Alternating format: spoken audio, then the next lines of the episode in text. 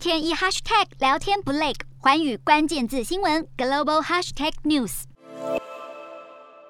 面对镜头不忘挤眉弄眼，做足表情，逗得粉丝惊叫声连连。特斯拉电动车执行长马斯克二号跟名模母亲梅伊一同现身纽约大都会博物馆慈善晚宴，罕见展现时尚宠儿的一面。而前一天，马斯克更化身投资大师，分享自己的选股心法，包括买股票要多选几间公司，而且是相信他们的商品跟服务再下手，并且不要轻易脱手，除非产品跟服务已经出现。恶化的迹象。此外，就算市场出现恐慌性崩盘，也不要惊慌。马斯克并且表示，这些原则长期下来将会大有助益。最近计划买下推特的马斯克表示，他希望尽可能增加用户数，并且让平台更具有包容性。传出达成推特收购交易之后，马斯克已经卖掉将近八十五亿美元的特斯拉股票，相信就是为了筹资收购推特。不过，他的投资心法也因而遭到网友调侃。认为马斯克脱手特斯拉股票，